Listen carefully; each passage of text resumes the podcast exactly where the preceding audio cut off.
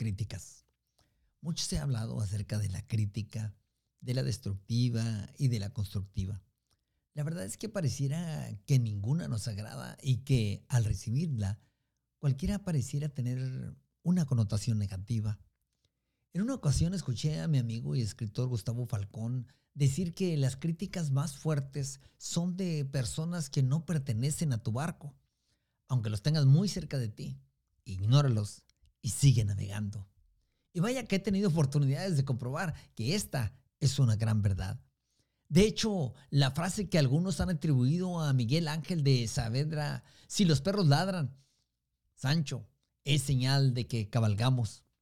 Puede ser usada como un vivo ejemplo de que siempre que cabalgues, alguien ladrará. La verdad es que, como dijo uh, Winston Churchill, las críticas no son agradables, pero son necesarias. Las críticas tienden a ser comparadas con pedradas. Sin embargo, el hombre que ha escuchado suficientes y aprendido de ellas diría, como Kant, con las piedras que con duro intento me lanzan, me construiré una fortaleza. Otra cosa importante acerca de la crítica es recibirla con la importancia que se merece, sabiendo que, como en su defensa dijera Lamartine, la crítica es la fuerza del impotente. Si vas a ser líder, vas a ser visible y por lo tanto vas a ser criticado. Aún así, sé líder.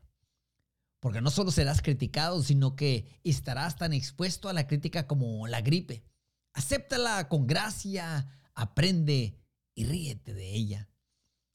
Recuerdo haber leído al novelista Oscar Wilde y dijo, el hombre nunca es sincero cuando interpreta su propio personaje. Así que mi deducción es que todos necesitamos a un crítico, aunque después lo odiemos. Si deseamos descansar la conciencia y mantener la paz y la entereza en la tarea de liderazgo, nos servirá pensar que el crítico es un hombre que espera milagros. Este suele ser un perfeccionista que nunca logrará nada por sí mismo.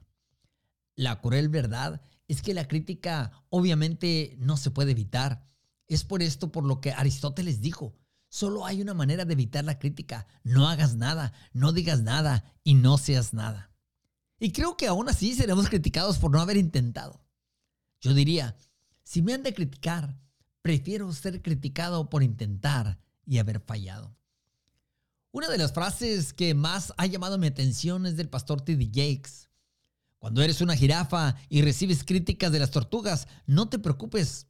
Solo están reportando cómo se ven las cosas de allá debajo de su perspectiva. En cuanto a nosotros, seamos animadores. Recuerda que el mundo ya tiene demasiados críticos.